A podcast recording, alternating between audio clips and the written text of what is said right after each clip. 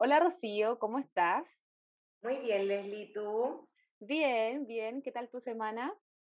Aquí va ya mejor que, que ayer. Eh, hoy día ya no, no, sobrevivo, sino que hoy día disfruto. Muy ya, bien. Ya, ya hice la curva, ya, ya, voy, ya voy bien, ya. Muy bien. Oye, y además que bueno, estamos en la Semana de la Diversidad e Inclusión, que es algo que no podemos dejar de mencionar en este capítulo y los capítulos que hemos visto durante estos días, ¿cierto? Y te quiero decir que una vez más eh, te tengo un tremendo invitado este día, un varón en este caso. No esperaba menos de ti, Leslie Meyer. Eh, qué interesante tener eh, un, un varón, como dices tú, porque hemos conversado hasta ahora con puras mujeres. Sí, así que sin más preámbulos, te cuento que el invitado se llama Román Josif. Él es ingeniero comercial de la Universidad de Chile, con más de 10 años dedicado a la innovación con especial énfasis en el sector público. Y actualmente es el director ejecutivo del Laboratorio de Gobierno. Así que, hola Román, ¿cómo estás? Bienvenido. Hola Leslie, hola Rocío, un placer estar con ustedes el día de hoy. Muchas gracias por la invitación. Y está interesante lo de varón. Hace tiempo que no escuchaba esa palabra o esa manera de. A la Leslie le encanta, le encanta. No sé si me siento halagado eh, o, o, no, pero como todo, yo creo que estamos en este proceso de, de, construcción cultural, así que divertido escuchar esa palabra varón. Que yo hablo como un español antiguo, así que en realidad es, es, por eso. No, no, te, no te preocupes.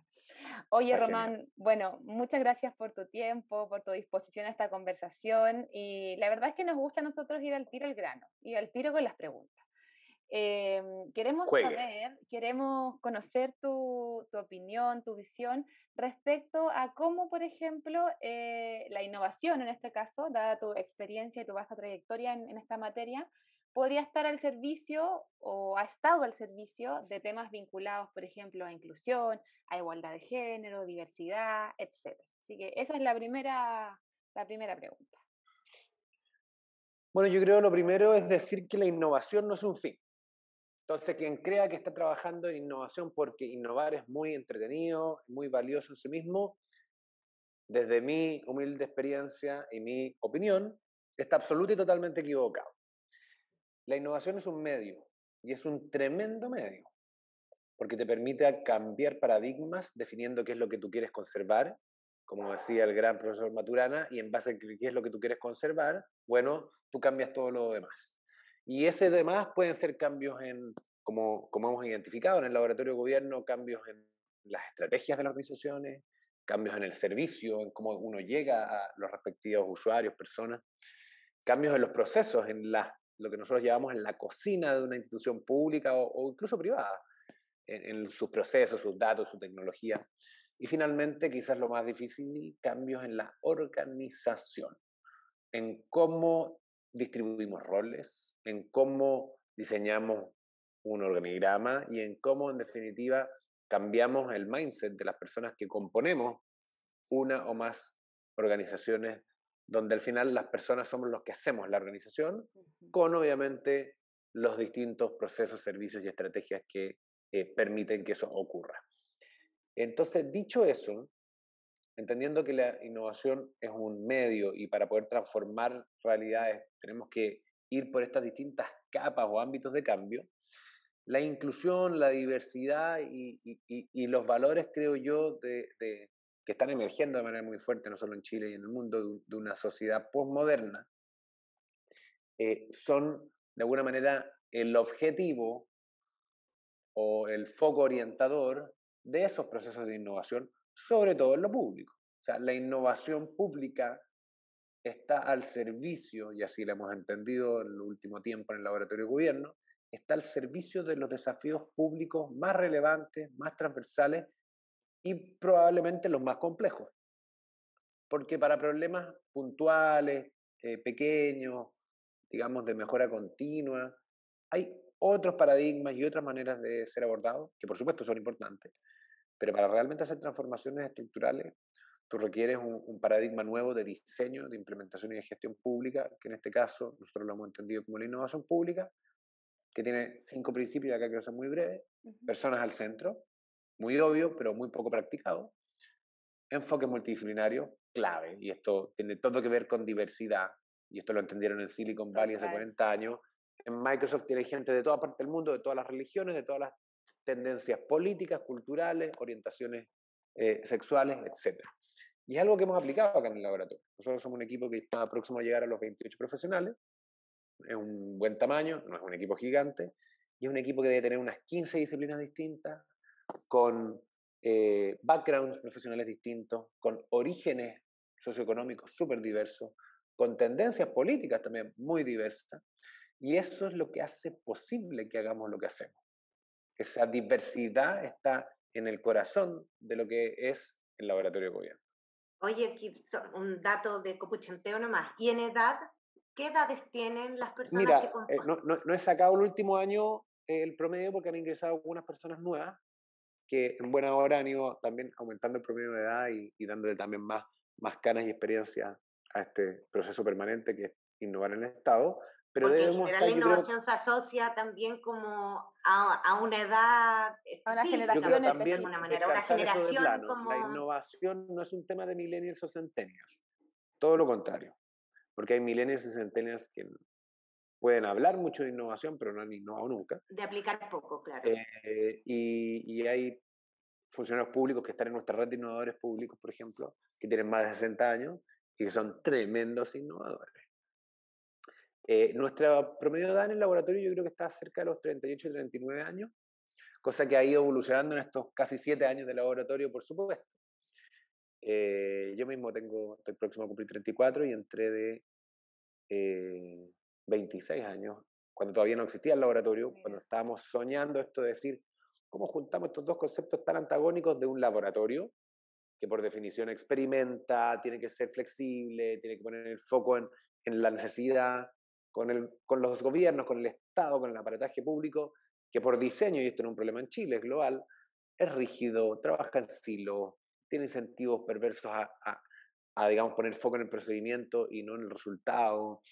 Eh, y, y, por lo mismo esta mezcla del laboratorio con gobierno es algo que a mí personalmente me llamó mucho la atención desde que estábamos pensando en cómo tenía que ser un laboratorio en un gobierno, hasta el día de hoy, con todo lo que ha evolucionado el laboratorio posicionándose como una agencia relevante, necesaria y que está dentro del corazón de la estrategia del gobierno de turno. Es contracorriente igual el trabajo, porque al final, en el marco del servicio público del Estado, es donde choca la, como la forma de trabajar, que es la burocracia, con esta nueva visión de nueva gestión pública. Entonces, es un trabajo súper, me imagino, súper duro, porque es contra, contracorriente. Es bien interesante. Yo siempre le digo al equipo que cada vez que cerramos un ciclo ágil de un proyecto o termina una iniciativa importante como la que tuvimos la semana pasada en el Encuentro de Innovadores Públicos, como que necesitamos no solamente los debriefs normales que hacemos en esta lógica siempre de, iteración permanente, estamos siempre revisando. Somos esquizofrénicos en eso. Eh, y, y, y es, es, potente porque es un equipo de alto desempeño, eh, muy cuestionador de lo que hacemos. Estamos todo, cada semestre estamos revisando nuestro modelo de negocio, que para una empresa sería una locura, eh, pero, pero para un laboratorio de gobierno es clave. Y eso ha permitido su evaluación vertiginosa, sobre todo en los últimos años, eh, para tener resultados, para tener impacto y para ser considerado también, en este caso, en esta tensión permanente con, con lo que es la política y esto es algo que yo discuto mucho con otros laboratorios de gobierno a nivel mundial, que se quedan en lo boutique, que se quedan en, la, en el sandbox, en la cajita de arena, que está muy bonito el prototipo, qué sé yo, el post-it, eso es parte del proceso. Pero si no implementas cambios concretos, bueno, ¿para qué existes como laboratorio? Nosotros hemos entendido que existimos para, por un lado, implementar innovaciones de alto impacto ciudadano, y que el ciudadano se vea beneficiado por esas innovaciones, y en segundo lugar, y en paralelo, porque esto no es uno antes que el otro, ir instalando capacidades tanto institucionales como individuales en las personas para que esos cambios ocurran. Eh, y ahí hemos, hemos podido, insisto, consolidar un modelo de innovación pública que, que ha sido bastante exitoso, que, que, se está replicando en varios países de la región, y que al final de cuentas tiene eh, como paradigma principal que que el Estado para transformarse tiene que poner, digamos, mucho foco en implementar buenos servicios y buenas políticas. Para eso hay una serie de etapas que hacen posible eso. Y cuando tú implementas mejores servicios de cara a las personas y además en el transcurso lo haces co-creando con esas mismas personas, bueno, resuelves en parte uno de los problemas más graves que tenemos en Chile, o si no el más grave, que es el problema de confianza y legitimidad del Estado, de sus instituciones y de sus autoridades. Por lo mismo, esa tensión que tú dices, Leslie, es permanente mm. y eh, siempre hemos dicho, medio en broma, medio en serio con el equipo, que, que cada vez que se termina un proceso de innovación relevante, como que necesitamos eh, casi que ir al, al, psicólogo de la innovación. Eh, es como los psiquiatras o los psicólogos que tienen que ir cada cierto tiempo al psicólogo. de alguna manera nosotros hacemos esos procesos a veces internos, a veces hemos pedido ayuda externa también, para para también botar un poquito de esa energía que queda acumulada y que, que es mucha, muchas veces muy negativa, porque como tú bien dices, nosotros vamos a contrapelo, pero tenemos métodos para hacer que ese contrapelo sea lo más suave posible. Y eso me interesa mucho, Rocío, tú. Yo ya no, no, no, es que me, me, quedé solamente con, o sea, si bien em, esto está pensado eh, como para el aparataje público, eh, el, paso a paso, el proceso que tú acabas de describir es absolutamente extrapolable eh, a una organización privada. O sea, em, esto de, poder em, generar transparencia, eh, hacer los procesos de manera colaborativa e inclusiva con las personas a las que va en el fondo a ser impactado este, este servicio o esta, esta oferta, esta política. Em, entonces, si bien si bien, eh, claro, este, este, bien mayor apuntando a una política pública, también puede ser llevado a menor escala al trabajo que realizan las organizaciones, por ejemplo, en las áreas de recursos humanos, calidad de vida o incluso diversidad e inclusión, para armar estos programas eh, que van en el fondo con foco a las dimensiones que están gestionando. No, totalmente. o sea, acá, hay, acá la dimensión, la dimensión de gestión de personas es clave. Eh, y de gestión del cambio, y donde una de las, eh, digamos, elementos importantes de esta receta, que efectivamente es aplicable a cualquier tipo de organización pública, privada, del tercer sector, de la academia incluso, internacional, donde, donde tú desde principio a fin no sueltas al trabajador que está en primera línea, en la sucursal o en el call center o en, el, o en la área de finanzas o donde sea, en la interacción con la problemática diaria que aqueja tanto al usuario, cliente, digamos, beneficiario, como al trabajador, funcionario eh, que está operando un servicio, un proceso. Y, y cuando realmente ellos son parte genuina del proceso de codiseño y co-creación y coproducción, y, en ese proceso van abriéndose los ojos a través de lo que está diciendo la evidencia, ya sea a través de los datos o a través de los métodos cualitativos, evidencia que no es más que lo que siente, piensa o cree el usuario, tu cliente, bueno, eso le va generando un cambio muy potente en la mentalidad de la persona, del funcionario, del trabajador, eh, que después hace posible que se abra a aprender nuevos métodos, nuevas herramientas y que vaya implementando también las innovaciones que él mismo propone. Y el ver implementado, por ejemplo, FONASA, una solución que se llama Hoy nací, soy FONASA, que fue de una funcionaria más bien de carrera, yo te diría cerca de los 60 años o quizá un poco más, de la sucursal de Concepción, que en un concurso interno donde participaron más de mil funcionarios, dijo, yo quiero que los hijos o hijas de recién, o sea, recién nacidos de afiliados de FONASA sean automáticamente FONASA. Y a ese proyecto le pusimos Hoy nací, soy FONASA.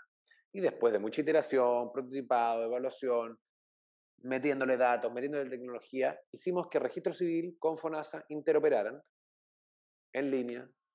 ¿Para qué?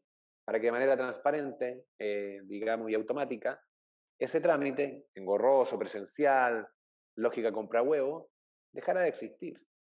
Y esa es la cúspide de la transformación digital, mm. hecha con los funcionarios, poniendo el foco en el usuario, utilizando los datos de manera estratégica y haciendo coordinar a dos instituciones críticas en el Estado como son el registro civil y FONASA, que ha beneficiado en poco más de un año y medio a 300.000 familias. Eso es el impacto final, de eso estamos hablando cuando hablamos de innovación pública, y eso además hace que se incluyan a personas que a veces no tenían idea que podían acceder a ese beneficio, o que por desconocimiento, ignorancia o falta de información no lo hacían a tiempo. Pasaba que habían recién nacidos que tenían alguna complicación médica y como no estaba hecho el trámite, había un vacío legal, porque si pasaron dos días, qué sé yo, tuvieron que meter al, a la guagua en una incubadora, y después, ¿quién paga eso? Bueno, el seguro público de salud tiene que ser proactivo en, en, en ir a proteger la salud de las personas. Eh, ahí estamos hablando de inclusión, estamos hablando de calidad de servicio, estamos hablando de proactividad y de uso inteligente de la tecnología. Es genial porque finalmente, bueno, a mí lo que me llama mucho la atención de la innovación y lo que más me gusta, que también hace match con mis causas, que tienen que ver justamente con la inclusión, con la igualdad, ¿cierto? Es el hecho de poner al centro a las personas y que en el fondo cuando trabajas en organizaciones públicas o privadas pasa mucho que nos sentamos como las expertas y los expertos de diferentes áreas a crearle un programa a las personas Em, un poco leyendo sus necesidades desde los datos, pero en muy pocos casos eh, recopilando el relato de estas personas, haciéndoles partícipes de esta creación. ¿Y qué es lo que pasa? Tenemos en muchos casos programas públicos y privados fallidos, que en muchos casos no tienen el impacto esperado, que a veces las personas no usan. En las empresas pasa mucho que se crean políticas enormes de diversidad e inclusión o de diferentes áreas eh, medidas y qué sé yo, beneficios, y tú les dices a, la, a las personas que reportan, bueno, ¿y cuánta gente usó este beneficio? Mira, de las 100 que podían usarlo, 5. Chuta, y uno dice como, ¿dónde está la brecha aquí? ¿Qué es lo que pasó? Y claro, el hecho de no poner a las personas al centro o no co-construir finalmente esto, te genera eh, esta diferencia, esta distancia entre eh, lo que creas y la usabilidad que le dan las personas a las que va dirigido. Eso es súper relevante y tiene que ver también con la... Voy a sacar incluso la participación ciudadana como un valor en sí mismo, que lo es. Tiene que ver, vamos, con una democracia más activa o más permanentemente activa. Voy a ser mucho más pragmático. El hecho de participar de manera activa en un proceso de innovación pública te permite, uno, pertinencia, ¿cierto? Por ejemplo, el caso de WhatsApp Mujer en vez de reaccionar en la pandemia frente al confinamiento, el aumento de las tasas de violencia intrafamiliar y el eh, decrecimiento de las eh, denuncias, podríamos haber dicho, bueno, hacemos el aplicativo del CERNAMES con el Ministerio de la Mujer, nos demoramos seis meses, lo montamos. No tenía ningún sentido. ¿Y qué nos estaban diciendo los usuarios? Queremos un canal silencioso. Una cosa súper obvia, porque yo no voy a agarrar mi celular con el agresor acá al lado y decir, hola, sí, mira, me están sacando la cresta, bueno, se llama Juanito el agresor y vivo en tal parte. Es obvio que no, ¿cierto? Pero para que darse cuenta de eso obvio y tener lo que se llama en innovación este aha moment, bueno, hay que hacer realmente una investigación de usuarios seria. Cuando nos dimos cuenta de eso dijimos, adopción, esto tiene que ser adoptado así. Montemos un servicio digital, complejo, con atención de psicólogos, con derivación directa a los que ya están en programas de CERNAMEJ, usando los datos, etcétera, etcétera, etcétera. Eh, silencioso, 24/7, confidencial, montemos en una plataforma que ya se ocupe. O WhatsApp lo ocupa el 85% de la población. Listo, montamos sobre la API de WhatsApp. Y desde ahí se construye. Entonces no es tener un problema de construcción de nueva tecnología, al revés, es de elegir la tecnología pertinente para una mejor adopción. Hay otros casos también en la Tesorería General de la República, después si quieren los podemos comentar, pero, pero, pero ahí el meollo del asunto está en el codiseño, la co-creación y coproducción con usuarios, te permite mayor pertinencia, te ahorra una cantidad de recursos infinitos en la implementación, te permite nacer legitimado frente a la ciudadanía y además, y esto es, digamos, es como decirlo, es, es de perogrullo, pero, pero pero muchas veces no lo hacemos en el Estado y en las empresas tampoco, que es que te permite tomar decisiones en base a evidencia. Mm. Y eso es un cambio de paradigma brutal, porque somos seres humanos que nos inventamos ser racionales, mentiras, somos los más emocionales del mundo, eh, y que tenemos ciertos frameworks racionales para tratar de comunicarnos entre unos y otros y tener cierta convivencia sana en sociedad. Pero la verdad es que los seres humanos somos animales emocionales, totalmente. Y que además tenemos cierta capacidad cognitiva que nos ha hecho, digamos, la especie dominante del planeta, pero, pero no somos predominantemente racionales. Si fuéramos predominantemente racionales, no tendríamos problemas, ni guerras, ni, ni, cosas, digamos, que nos afectan en la... La resolución de conflictos sería muy distinta. Claro, sería muy fácil, le ponemos una planilla de Excel y lo mandamos por mail. Eh, pero existen egos, existen diferencias culturales, eh, y todo eso eh, está metido en el proceso de innovación y uno tiene que hacerse cargo. Y hay métodos, insisto, muy intensivos en, en colaboración, muy intensivos en cruces de disciplinas técnicas. Que el abogado escuche al diseñador, que el diseñador escuche al ingeniero y que el ingeniero escuche al cientista de datos. Porque nadie tiene la verdad revelada, sino que en el cruce se construye una verdad que es muy potente y que te permite tomar, insisto, decisiones en base a evidencia, que es el cambio más radical, creo yo, del siglo XXI y que nos está costando porque queremos siempre imponer nuestra opinión, mm. nuestro tincómetro, lo que viene del estómago. Sí, sí. Bueno, es que también... importante eso. Dale, dale, Rocío.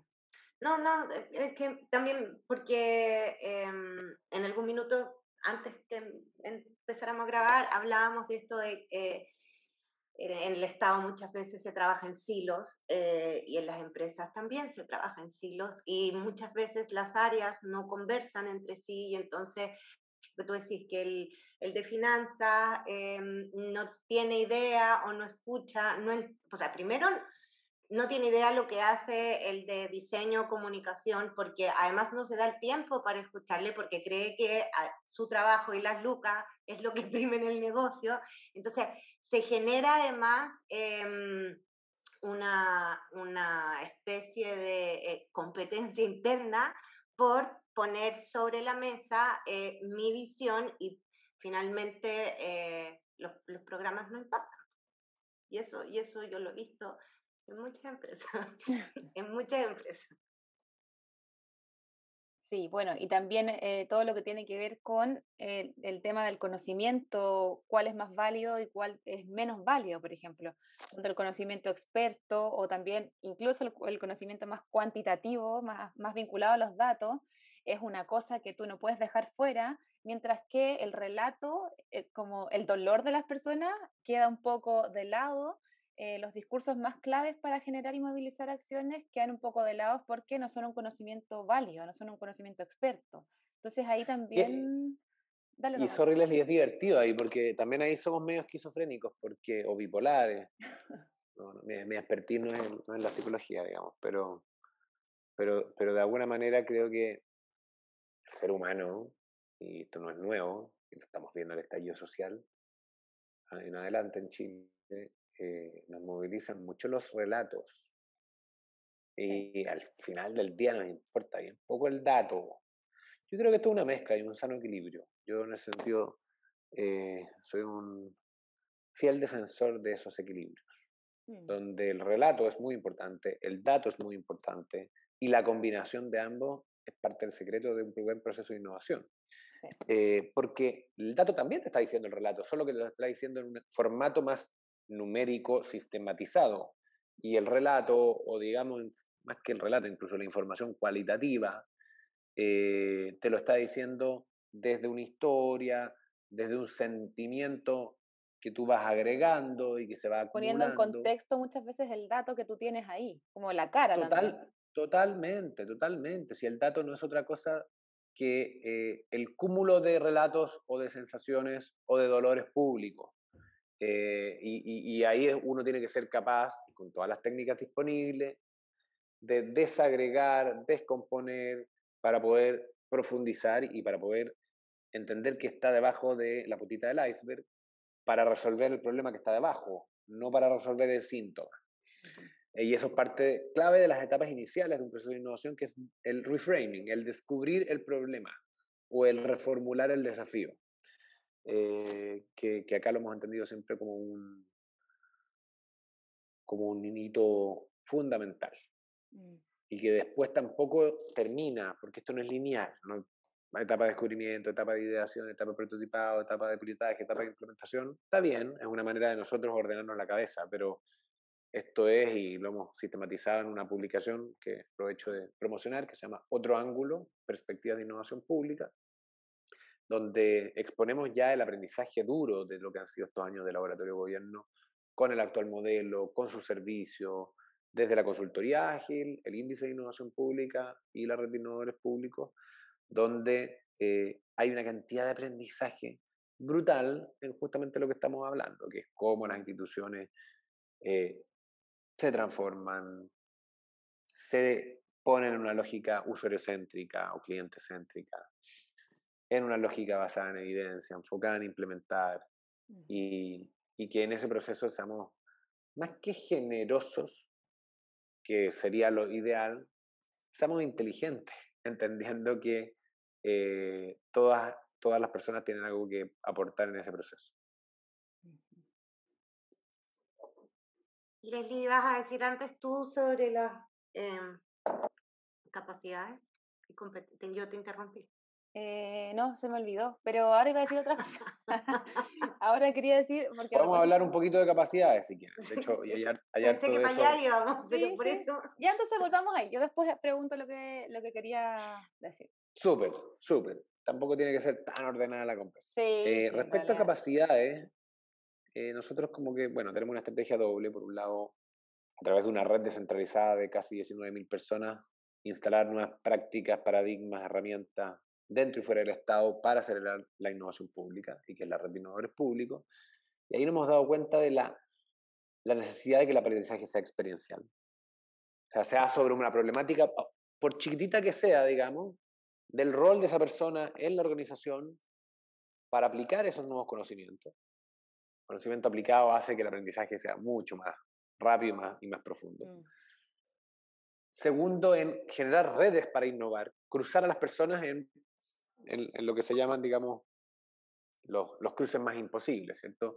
Un funcionario del municipio de Ancud con una autoridad de un subdirector del INE y que se conocen en la red de innovadores públicos, participaron de una hackathon, del curso facilitadores, de lo que sea, y empiezan a colaborar en algo donde hay un aporte cruzado y hay una sinergia donde se aprovecha el recurso público, sino también nosotros como funcionarios somos parte de ese recurso público parte del presupuesto fiscal importante y que hay que usarlo bien eh, y no duplicar o triplicar esfuerzos.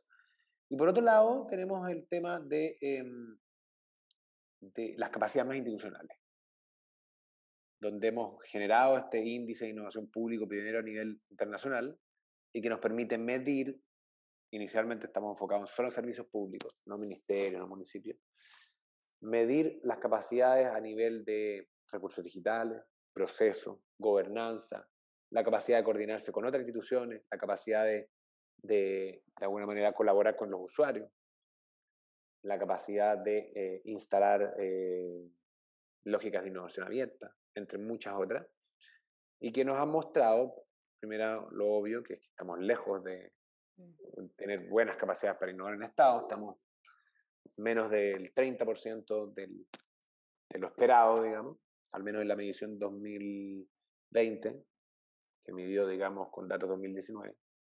Y en esta medición, que de hecho la próxima semana ya vamos a tener resultados, em, la cosa viene un poco mejor, pero, pero, pero, pero tenemos un desafío gigante. Y ese desafío tiene que ver con transversalizar y rutinizar la innovación en las instituciones públicas. Rutinizar. Eh, sí, que esto sea una rutina, que no es sinónimo de una burocracia innecesaria. Que para partir las burocracias per se no son malas. O sea, de que hayan ciertos procesos estandarizados no es malo. Lo que pasa es cuando esos procesos estandarizados pierden sentido. Sí. Por eso nosotros hemos, hemos acuñado quizás algo que, que puede hacer sentido, que es que las burocracias sean inteligentes. Y la innovación pública te permite instalar burocracias inteligentes. Eh, y, y, en, esa línea, una de las cosas que estamos más al TV, eh, y algo lo hemos también cruzado con em, grandes empresas que tienen una lógica bastante similar mm. al Estado, están llenas de política, cada gerente o subgerente tiene su parcelita de poder y su silo, eh, como están muy lejos del usuario y también del mandante, del inversionista, accionista, eh, se generan problemas de agencia, asimetría de información y todo lo que está relacionado con la irracionalidad de las organizaciones, la emocionalidad de lo que somos los seres humanos. Y ahí nos hemos dado cuenta que lo más, eh, digamos, la brecha más grande está puesta en la ausencia de procesos para innovar. Y que no dependa de un buen liderazgo, no dependa de alguien creativo. Eh, la innovación va mucho más allá de eso. Y, y en segundo lugar, la capacidad de coordinación. Coordinación con coordinación slash colaboración con las otras organizaciones que están al lado, con el entorno, o sea, civil, privados, academia, y con tu usuario. O sea, esa colaboración 360, digamos, es una de las, en el estado de, la, de las talones de Aquiles, y esto le pasa a grandes corporaciones nacionales e internacionales que operan en Chile. Sí, a mí me hace mucho sentido lo que tú planteas respecto, bueno, sobre todo a, valga la redundancia, el sentido. Muchas veces las personas hacen por hacer o siguen los procesos porque están ahí o también en el área de diversidad e inclusión de las compañías, pasa que, eh, no sé, si veo que otra empresa está haciendo una política exitosa, yo digo, ah, la traigo. O un programa, ah, lo exporto pero muchas veces eh, vamos perdiendo un poco el foco respecto a qué sentido tiene esa política aquí en mi organización o cómo doto de sentido esa buena política de otra empresa en mi organización con las personas que están en mi organización, porque francamente los contextos son diferentes, las composiciones de las empresas son distintas, entonces la diversidad eh, es distinta en cada espacio. Entonces creo que ahí hay que darse una vuelta por, por, la revisión de los sentidos y los propósitos y como tú bien dices también, eh, observar cuáles son los procesos que nos sirven y cuáles podrían ser un poco más inteligentes bajo esta mirada de, de la innovación. Y también quería comentar que eh, a mí me gusta mucho eh, investigar y aprender sobre innovación porque creo que el potencial que tiene para todos los procesos, en realidad, hoy día estamos hablando de diversidad e inclusión, pero para todos los procesos es enorme. Lo que te hace es avanzar, te hace salir de tu zona de confort, moviliza a las personas. Y creo que eso es algo que nos falta hoy día, en muchos casos, es movilizarnos, reflexionar sobre nuestro quehacer, eh, cambiar aquello que tal vez no está funcionando muy bien, o bien insumar lo que sí está funcionando bien, mostrarlo, eh, conversarlo con todas las personas de la organización, generar espacios de apertura, porque si no nos movilizamos, seguimos trabajando en nuestras parcelas, en nuestros silos, ¿cierto? Y rompemos con la posibilidad de la colaboración, que al final es fundamental también para poder innovar y para poder avanzar en las diferentes causas que uno tenga o objetivos que uno tenga dentro de la organización o en sus espacios personales también. Bueno, la movilización al final tiene que ver con, también tocar las teclas correctas en las personas, donde, insisto, ahí el componente de la emoción es, vital, porque sin, emoción no hay motivación y sin motivación no hay acción. Eh, y después, obviamente, pasarlo por un sedazo riguroso, prolijo de la técnica, de, lo que tiene que ver ya más con lo más racional y con los frameworks de trabajo y métodos varios.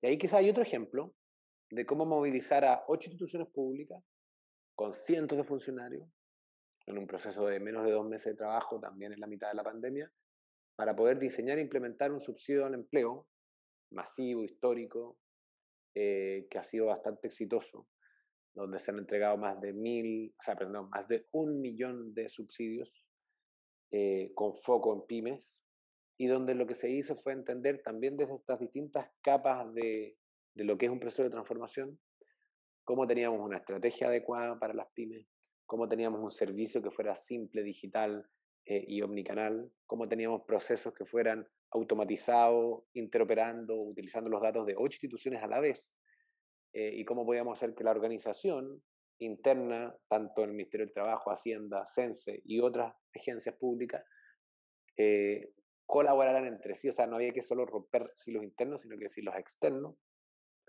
para llegar a puerto. Y eso no solamente se logró con el subsidio al empleo, que fue un proyecto de consultoría probablemente el de mayor impacto que ha tenido en su historia el laboratorio de gobierno, eh, sino que creo que lo que más me, me enorgullece a mí y al equipo es que al final del camino lo que tienes es un servicio público que funciona de manera impecable, donde te pones en, en la casuística de todos los tipos de usuarios para tener distintos canales de apoyo, de orientación y de atención, digitales, presenciales, telefónicos, eh, remotos, donde todos funcionan por igual, esa es la omnicanalidad, y que ponen el foco en una atención que sea realmente simple, con lenguaje claro, con una plataforma con, lenguaje inclusivo, eh, con estándares de usabilidad digital inclusiva, y que todo lo anterior, porque es una combinación de múltiples factores, ha tenido como resultado final un 80% de satisfacción de las personas que interactúan con el subsidio al empleo. Eso en la mayor crisis de confianza y legitimidad que ha tenido eh, el Estado y el gobierno en 30 años o más. Entonces el contraste del contexto versus el resultado de esa innovación pública es brutal. Y habla de movilización, habla de hacer las cosas bien, habla de poner el foco en los usuarios y habla de que esto está incluyendo probablemente a la panadería en el Quisco, que no hubiera tenido idea como cresta, y perdón en el español antiguo. en eh, español antiguo. Cómo, cómo, cómo cresta postular al subsidio al empleo.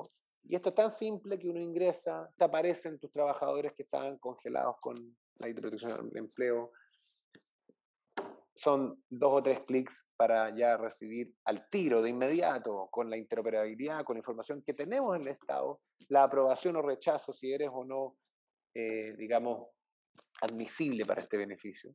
Y luego el seguimiento, súper importante, del pago y de los pagos, porque son de seis meses, eh, del subsidio. O sea, acá está pensado el antes, el durante y el después, lo cual le da dignidad a el servicio público incluye a todos los tipos de usuarios, sobre todo pymes o mi pymes, em, poniendo, insisto, el foco en, que el Estado tiene que funcionar igual o mejor que los privados.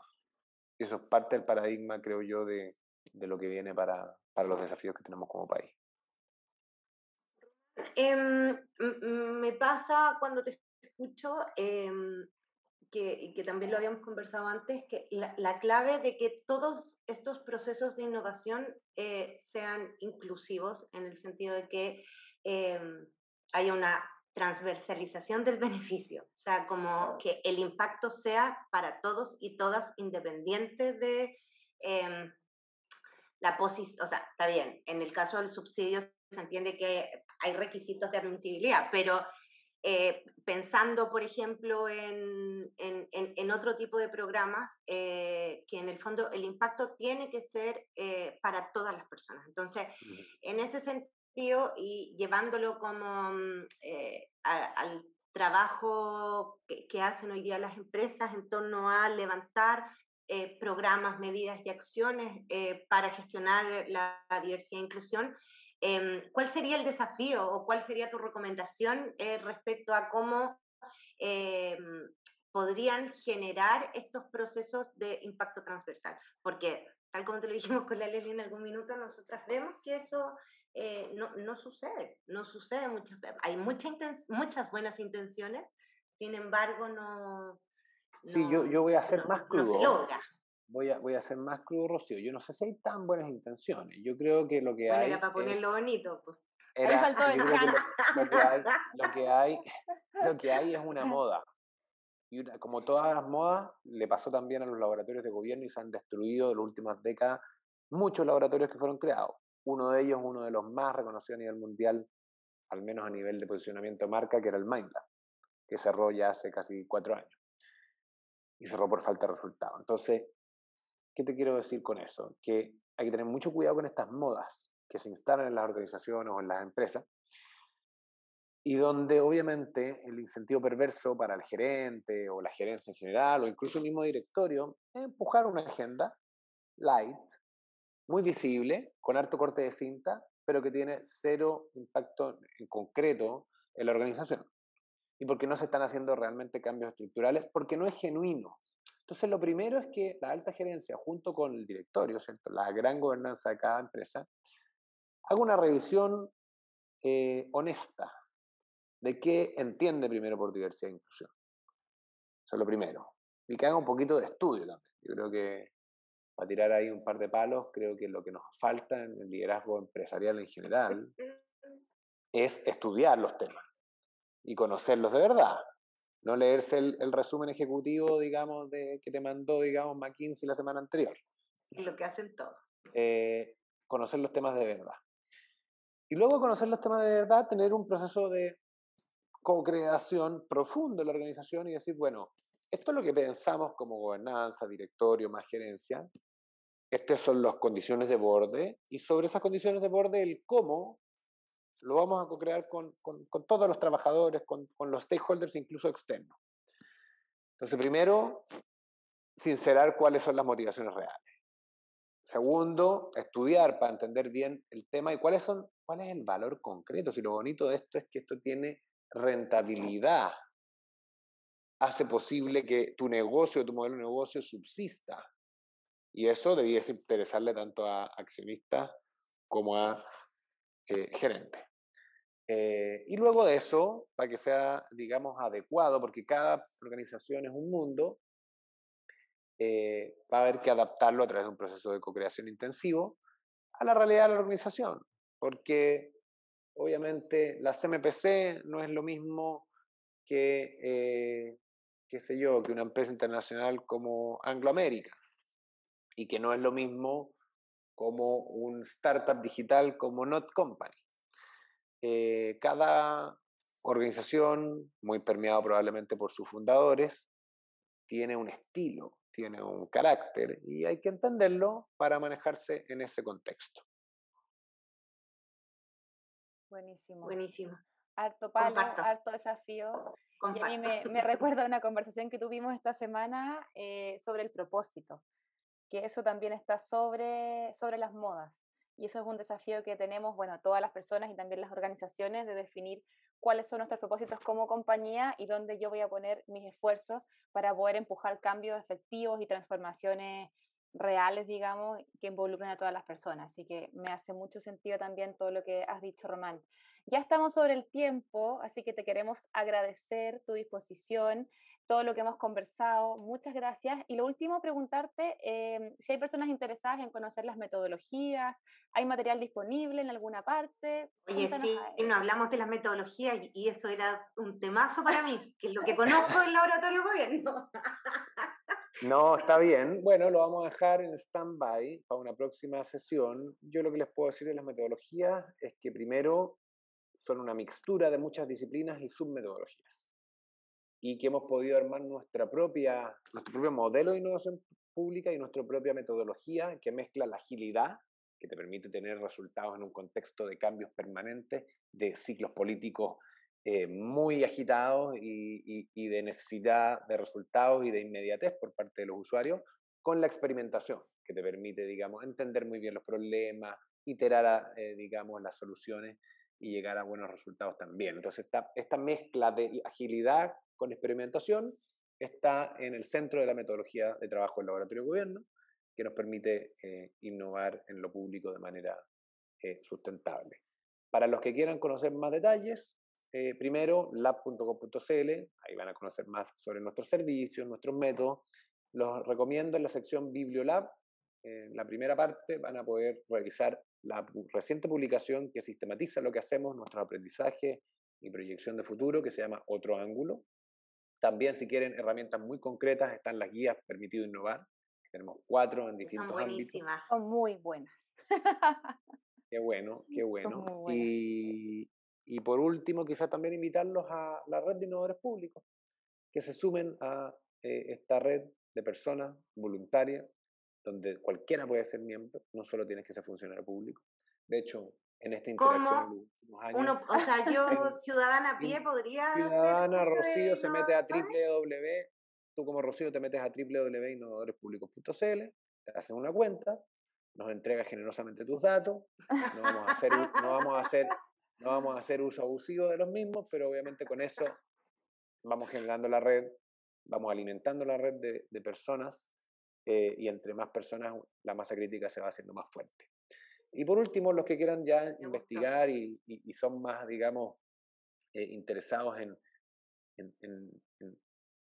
en, los datos relacionados con cómo están creciendo o no las capacidades para innovar en el Estado, bueno, métanse a índice.lab.gov.cl, leanse el último reporte de eh, las capacidades para innovar en el Estado en, el, caso de Chile.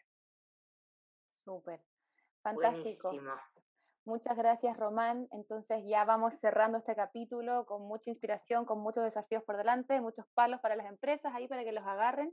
Y eh, nos seguimos escuchando en otro capítulo. Les invitamos a seguirnos en nuestras redes, Instagram, LinkedIn, Facebook. Y les mandamos un gran abrazo y que tengan una buena semana. Que estén muy bien. Chao. Chao, chao.